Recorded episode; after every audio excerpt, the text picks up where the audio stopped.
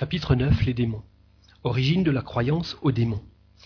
Les démons ont, à toutes les époques, joué un grand rôle dans les diverses théogonies, bien que considérablement déchus dans l'opinion générale, l'importance qu'on leur attribue encore de nos jours donne à cette question une certaine gravité, car elle touche au fond même des croyances religieuses. C'est pourquoi il est utile de l'examiner avec les développements qu'elle comporte. La croyance à une puissance supérieure est instinctive chez les hommes. Aussi la retrouve-t-on sous différentes formes à tous les âges du monde. Mais si, au degré d'avancement intellectuel où ils sont arrivés aujourd'hui, ils discutent encore sur la nature et les attributs de cette puissance, combien plus imparfaite devait être leur notion à ce sujet dans l'enfance de l'humanité. Le tableau qu'on nous représente de l'innocence des peuples primitifs en contemplation devant les beautés de la nature dans laquelle ils admirent la bonté du Créateur est sans doute très poétique, mais il y manque la réalité. Plus l'homme se rapproche de l'état de nature, plus l'instinct domine en lui, ainsi qu'on peut le voir encore chez les peuples sauvages et barbares de nos jours.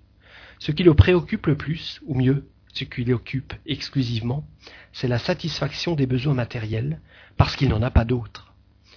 Le sens qui seul peut le rendre accessible aux jouissances purement morales ne se développe qu'à la longue et graduellement. L'âme a son enfance, son adolescence et sa virilité, comme le corps humain, mais pour atteindre la virilité qui la rend apte à comprendre les choses abstraites, que d'évolution ne doit-elle pas parcourir dans l'humanité? Que d'existence ne lui faut-il pas accomplir? Sans remonter aux premiers âges, voyons autour de nous les gens de nos campagnes, et demandons-nous quel sentiment d'admiration éveille en eux la splendeur du soleil levant, la voûte étoilée, le gazouillement des oiseaux, le murmure des ondes claires, les prairies émaillées de fleurs. Pour eux, le soleil se lève parce qu'il en a l'habitude, et pourvu qu'il donne assez de chaleur pour mûrir les récoltes, et pas trop pour les griller. C'est tout ce qu'ils demandent. S'ils regardent le ciel, c'est pour savoir s'il fera beau ou mauvais le lendemain. Que les oiseaux chantent ou non, cela leur est bien égal, pourvu qu'ils ne mangent pas leur grain. Aux mélodies du rossignol, ils préfèrent le gloussement des poules et le grognement de leurs porcs. Ce qu'ils demandent aux ruisseaux clairs ou bourbeux, c'est de ne pas tarir et de ne pas les inonder. Aux prairies, de donner de bonnes herbes, avec ou sans fleurs. C'est tout ce qu'ils désirent, disons plus, tout ce qu'ils comprennent de la nature. Et cependant, ils sont déjà loin des hommes primitifs. Si nous nous reportons à ces derniers, nous les voyons plus exclusivement encore préoccupés de la satisfaction des besoins matériels. Ce qui sert à y pourvoir et ce qui peut y nuire résume pour eux le bien et le mal en ce monde. Ils croient à une puissance extra-humaine, mais comme ce qui leur porte un préjudice matériel est ce qui les touche le plus, ils l'attribuent à cette puissance, dont ils se font du reste une idée très vague. Ne pouvant encore rien concevoir en dehors du monde visible et tangible, ils se la figurent résider dans les êtres et les choses qui leur sont nuisibles. Les animaux malfaisants en sont donc pour eux les représentants naturels et directs. Par la même raison, ils ont vu la personnification du bien dans les choses utiles. De là le culte rendu à certains animaux, à certaines plantes, et même à des objets inanimés. Mais l'homme est généralement plus sensible au mal qu'au bien. Le bien lui semble naturel, tandis que le mal l'affecte davantage. C'est pourquoi, dans tous les cultes primitifs, les cérémonies en l'honneur de la puissance malfaisante sont les plus nombreuses. La crainte l'emporte sur la reconnaissance. Pendant longtemps, l'homme ne comprit que le bien et le mal physique. Le sentiment du bien moral et du mal moral marqua un progrès dans l'intelligence humaine. Alors seulement l'homme entrevit la spiritualité et comprit que la puissance surhumaine est en dehors du monde visible et non dans les choses matérielles. Ce fut l'œuvre de quelque intelligence d'élite, mais qui ne purent néanmoins franchir certaines limites.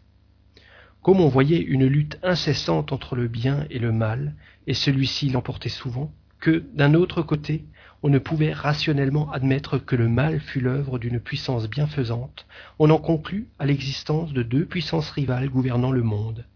De là naquit la doctrine des deux principes, celui du bien et celui du mal, doctrine logique pour cette époque, car l'homme était encore incapable d'en concevoir une autre, et de pénétrer l'essence de l'être suprême. Comment aurait-il pu comprendre que le mal n'est qu'un état momentané, d'où peut sortir le bien, et que les maux qui l'affligent doivent le conduire au bonheur, en aidant à son avancement?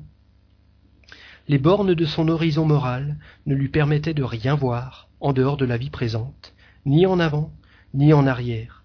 Il ne pouvait comprendre ni qu'il eût progressé, ni qui progresserait encore individuellement, et encore moins que les vicissitudes de la vie sont le résultat de l'imperfection de l'être spirituel qui est en lui, qui préexiste et survit au corps, et s'épure dans une série d'existences, jusqu'à ce qu'il ait atteint la perfection. Pour comprendre le bien qui peut sortir du mal, il ne faut pas voir qu'une seule existence, il faut embrasser l'ensemble. Alors seulement apparaissent les véritables causes et leurs effets. Le double principe du bien et du mal fut, pendant de longs siècles et sous différents noms, la base de toutes les croyances religieuses. Il fut personnifié sous les noms d'Oromaz et d'Ariman chez les Perses, de Jéhovah et de Satan chez les Hébreux. Mais comme tout souverain doit avoir des ministres, toutes les religions admirent des puissances secondaires, ou génies, bons ou mauvais. Les païens les personnifièrent sous une multitude innombrable d'individualités, ayant chacune des attributions spéciales pour le bien et pour le mal, pour les vices et pour les vertus, et auxquels ils donnèrent le nom général de Dieu. Les chrétiens et les musulmans reçurent des Hébreux les anges et les démons. La doctrine des démons a donc son origine dans l'antique croyance aux deux principes du bien et du mal. Nous n'avons à l'examiner ici qu'au point de vue chrétien, et à voir si elle est en rapport avec la connaissance plus exacte que nous avons aujourd'hui des attributs de la divinité. Ces attributs sont le point de départ, la base de toutes les doctrines religieuses.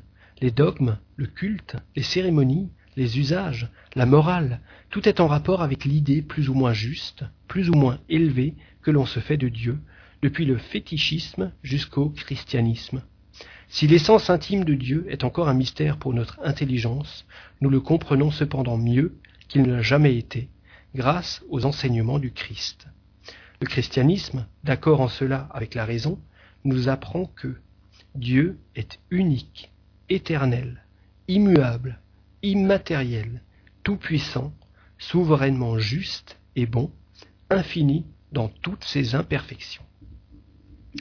Ainsi qu'il est dit ailleurs, chapitre 6, peines éternelles, si l'on notait la plus petite parcelle d'un seul des attributs de Dieu, on n'aurait plus Dieu, parce qu'il pourrait exister un être plus parfait.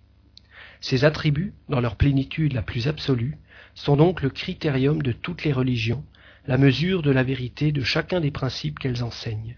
Pour qu'un de ces principes soit vrai, il faut qu'il ne porte atteinte à aucune des perfections de Dieu. Voyons s'il en est ainsi de la doctrine vulgaire des démons.